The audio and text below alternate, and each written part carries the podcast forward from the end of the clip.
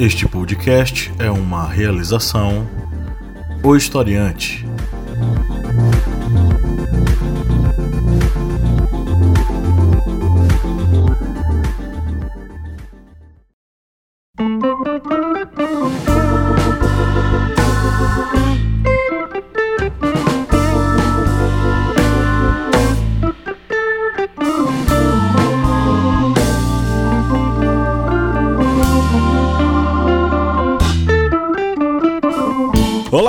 Historiantes, bem-vindos mais uma vez ao seu podcast sobre as ciências humanas. É o podcast do Historiante, sempre aqui antenado com vários assuntos no programa da segunda-feira, que é a famosa Minipédia. Eu sou o professor Pablo Magalhães e o homem do outro lado da linha é o senhor Kleber Roberto. E aí pessoal, beleza? Estamos hoje, hoje aqui mais uma vez para debater nessa minipédia um assunto sobre história, né, Kleber? Isso mesmo, um assunto que vai conseguir envolver num bojo só um momento em que houve perseguição aos judeus, um momento que houve censura à imprensa e um momento em que o império deixou de expandir-se sobre os inimigos. As epidemias que ao longo da história conseguiram não somente dizimar populações inteiras, mas conseguiram fazer com que ocorressem fatos ligados a essas epidemias que fazem também vergonha ao ser humano. Então fique ligado porque a gente vai tratar sobre esse assunto aqui hoje, mas antes vamos para os nossos recadinhos. Kleber Roberto, quantos miojos são necessários para que uma pessoa, um ouvinte, apoie a gente? Rapaz, miojos 3 e é menos de um dólar, viu? Menos de um dólar. Olha só, o dólar aí que tá batendo quase 5 conto. Com menos de um dólar, vocês nos apoiam. Aonde, Kleber? Você vai no nosso Apoia-se. O link vai estar na descrição, mas se você estiver aí com o celular no bolso, você quando chegar no local que puder digitar, você digita apoia.se barra historiante. Isso mesmo. E você vai ter acesso ao nosso Apoia-se. É isso aí. Então vai lá, apoia.se barra historiante e faça um apoio a partir de apenas quatro reais. E aí você entra para o nosso grupo secreto com muitas vantagens. Conteúdo exclusivo, mini cursos, com certificado acadêmico, além de participar do nosso sorteio mensal de livros. E você pode concorrer aí a um livro bacana aí das nossas editoras parceiras. Não perca tempo e coloque aí apoia.se barra historiante. Conheça a família historiante de podcasts, além deste aqui que você ouve toda semana religiosamente. Você tem o Correspondente de Guerras, a voz que narra os principais conflitos ao redor do mundo. E no Correspondente de Guerras estamos preparando aí uma maratona. Você se prepare, pode preparar também o um material para escrever os detalhes detalhes, porque vem muitos podcasts em uma maratona só. Você que nos ouve, também ouve Correspondente de Guerras, fique ligado. E também conheça o podcast das Arretadas, com vozes, olhares e perspectivas femininas e feministas sobre assuntos sociais. E elas estão aí também preparando uma nova temporada. Eu não posso falar muita coisa, né? Porque aí é, está a cargo de Lídia e Jaiane Rodrigues. Então acompanhem, aguardem, porque vem muita coisa boa aí no, na família historiante de podcasts. Baixe o nosso aplicativo também lá na Play Store, disponível apenas para usuários Android. Né? Então é nosso aplicativo para aprendizagem das ciências humanas, com aulas em áudio, com cards de resumo, com simulados, com apostilas e muita coisa bacana para você estudar segurando seu celular com seu fonezinho de ouvido aonde você quiser estar, né? Então baixe o nosso aplicativo e fique por dentro aí de muito conteúdo das ciências humanas. Aproveite e vá lá no ohistoriante.com.br, o nosso queridíssimo site que está aí completando nove anos de existência, né? De 2011 para cá. Então acesse o historiante.com.br e lá você tem acesso aos nossos podcasts, a vários artigos e a nossa revista acadêmica que custa apenas R$ 7,90 e você pode assinar né, e acompanhar lá o nosso conteúdo produzido e praticado para você em nosso site.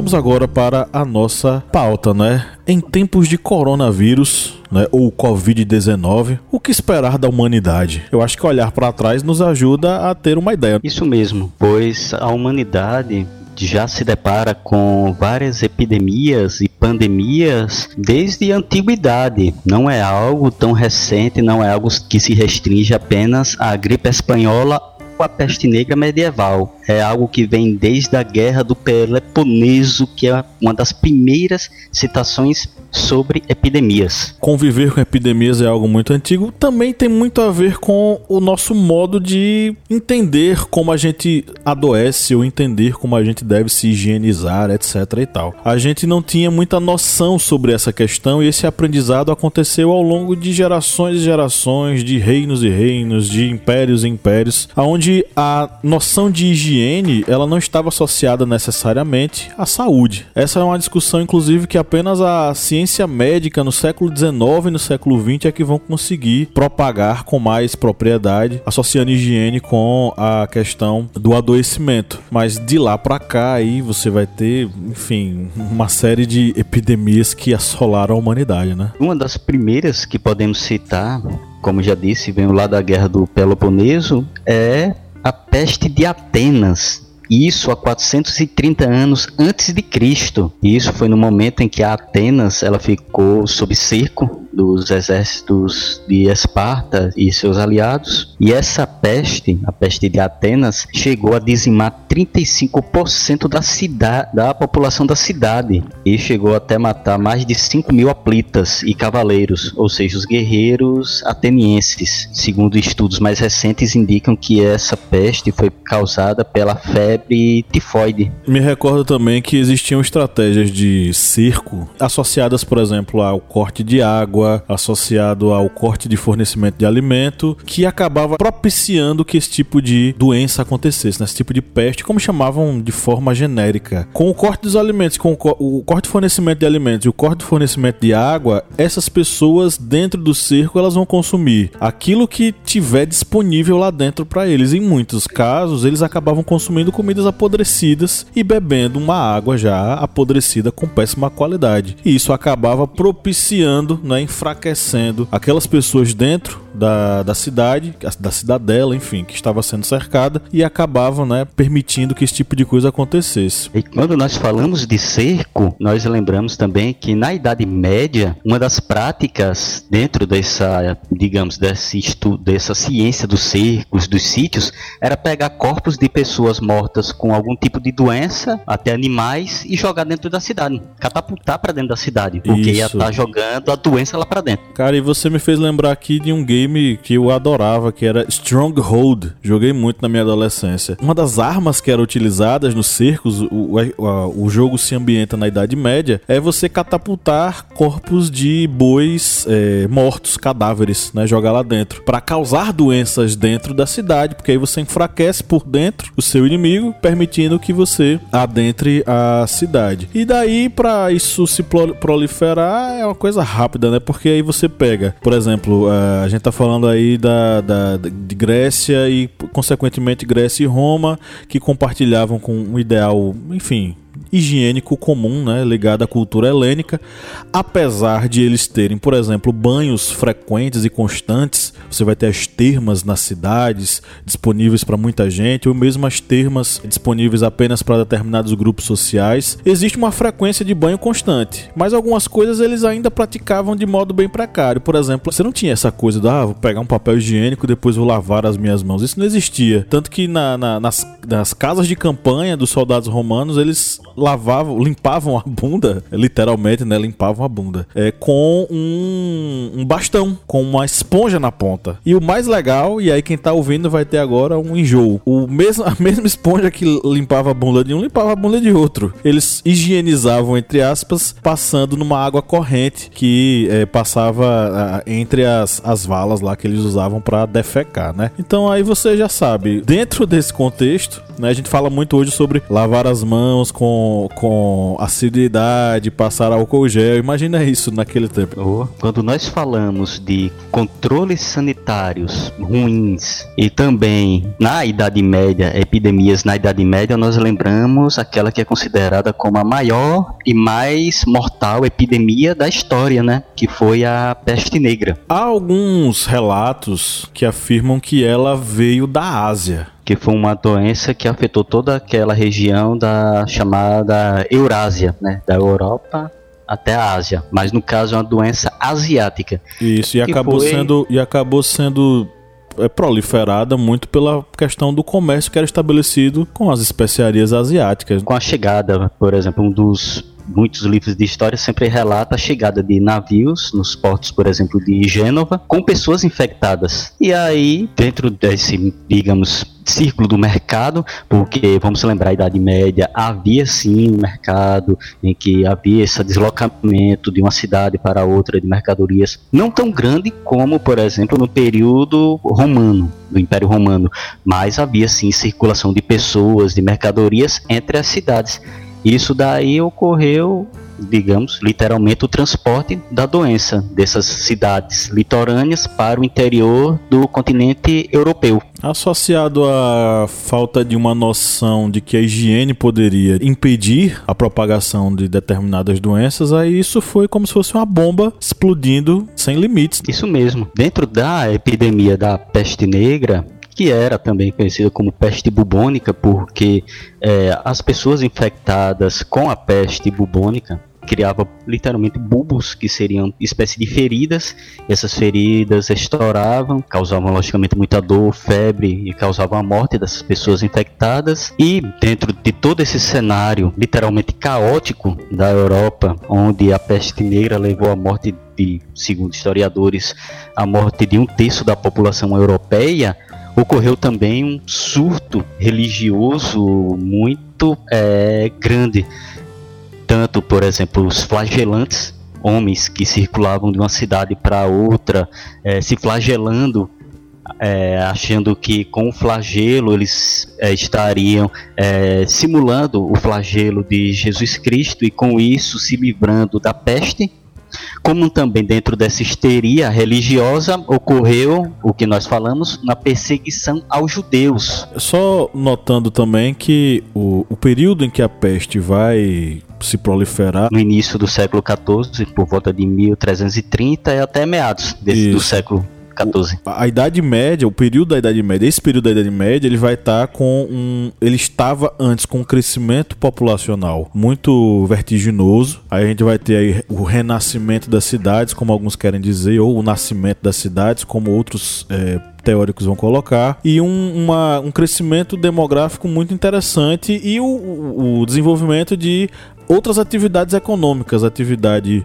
do comércio, atividade industrial. Eh, algumas pessoas falam sobre uma revolução industrial dentro da Idade Média. Enfim, um crescimento populacional, econômico, industrial constante. A peste vai fazer com que os níveis populacionais recuem para níveis é, da alta Idade Média. Então a gente vai ter um recrudescimento muito forte e a partir daí, obviamente, como o Kleber já falou, um aumento da dessa perspectiva religiosa vendo a peste como um flagelo de Deus, como um castigo de Deus, o aumento aí do controle dos eclesiásticos da própria igreja sobre essas pessoas, um retorno muito forte aí uh, de uma de uma ideia de uma religião mais secular do que necessariamente algo dissociado da vida comum. Então a gente vai assistir uma ascensão do papel da igreja que vai culminar aí na idade moderna com uma igreja muito mais forte forte e fiéis muito mais suscetíveis a essa relação, muito por causa desse flagelo, né, como você mesmo falou. E dentro desse cenário religioso, os judeus que é, a, os seguidores do, do judaísmo eles, por diversos momentos ao longo da história, sempre sofreram períodos de perseguição. E dentro desse período da peste negra europeia, ocorreu também uma perseguição aos judeus, porque eles eram considerados como os portadores da doença. Isso foi associado também ao fato de eles serem perseguidos já antes desse processo, né? Porque eles já, eram, vistos, eles já eram vistos como pessoas é, de, de, de total desconfiança por uma série de questões e principalmente por serem judeus, né? E é a sua relação com o cristianismo. A partir daí, eles já eram culpados sobre muita coisa e eles passaram a ser culpados também por essa, por essa doença, né?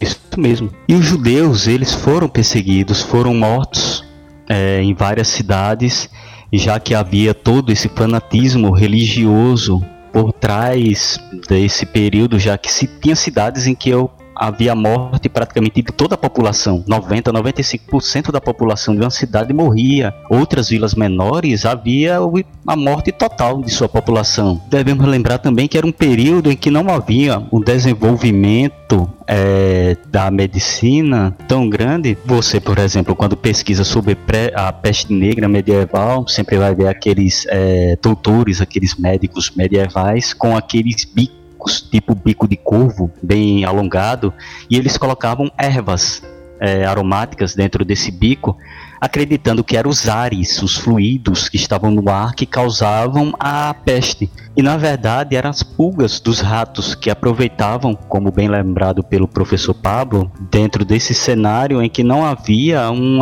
controle sanitário, uma, digamos, um período em que não havia esse controle sanitário, uma limpeza, e os ratos acabavam se proliferando com grande facilidade. E as pulgas dos ratos foram um dos é, transmissores da peste negra. Pois é, se você for parar para pensar que é, você, nesse período, você identificava quem era quem na sua família pelo cheiro dos pés. Então você, é. daí você já tira o, a, a, o nível de noção deles de higiene, né? Então, isso mesmo. A, a, acabou que se transformou numa coisa é, extremamente letal, algo que poderia ser resolvido com um maior controle sanitário, mas essa noção eles só vão ter muito, muito mais tarde. Como eu falei, é só a ciência, a ciência médica do século XIX, século XX é que vão começar a refletir sobre esse assunto e vão mostrar que a higiene tem a ver sim com o processo de adoecimento, que esse tipo de coisa vai ser é, pensado, né? Mas daí para cá muita coisa rolou, né? É, só lembrando que não tem os dados corretos, assim, exatos da quantidade de mortos na peste negra, mas mas alguns estudos indicam que pode variar da Europa para a Ásia entre 75 e 200 milhões de mortos com, com esse flagelo. É, Lembrando que foi. Alguns dizem que foi um terço da população europeia que possivelmente pode ter morrido. Mas é muito difícil é, fechar a conta porque os dados são muito precários, né? É, exatamente. Não tem, não tinha censos, é, contagem de mortos. Lembrando que a doença aqui foi da Ásia para a Europa e, como já dito, teve cidades que praticamente 100% da população morreu. Não tem nem como, digamos, alguém levantar o estudo de quantos mortos, porque não tinha ninguém para levantar esses estudos. E só lembrando que dentro do período medieval, essa não foi a primeira vez que ocorreu um surto de peste. Houve também a chamada praga de Justiniano, isso no século VI. Sim, sim. E essa praga também foi causada por, pela mesmo bacilo da peste negra. E ela também foi da Ásia para a Europa. Ela causava necrose nas mãos, no, nos membros, mãos, pés. E também, dado esse período que não havia uma contagem, censos, contagem de mortos, mas acredita que o número de mortos da Ásia para a Europa pode também ter chegado a casa de 100 milhões de pessoas. Mas aí, logicamente, não se tem um número exato dado a dificuldade de censo, de contagem de mortos nesse período. É, e a própria noção e... sobre isso não existia, né? As vias de conexão comercial também foram muito fundamentais para essa difusão desse tipo de praga, né? Porque aí você vai é. ter contato com muitas pessoas, o, a circulação entre muitas pessoas, pra, e aí você caminha, né? Da Ásia até a Europa.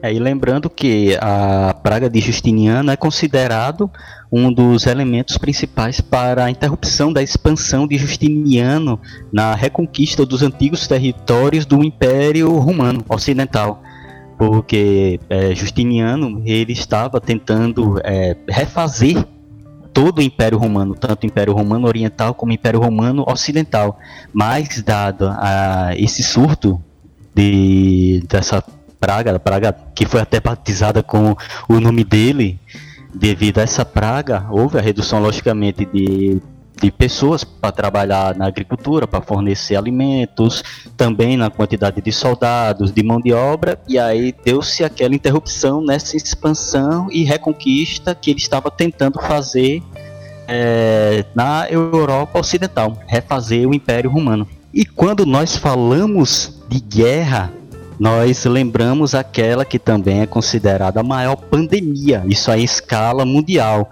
E foi um vírus, uma doença que se aproveitou da Primeira Guerra Mundial. E nós estamos falando da gripe espanhola. Pois é, gripe espanhola que tocou o terror em muita gente, hein? Foi. E ela não é, não surgiu na Espanha, viu? Uhum. É, isso daí é, foi o nome dado gripe espanhola porque da Primeira Guerra Mundial que esse vírus até se aproveitou da Primeira Guerra Mundial para se expandir, ela surgiu nos Estados Unidos. Foi a primeira onda da gripe que era para ser gripe norte-americana, mas se tornou gripe espanhola, ela surgiu nos Estados Unidos.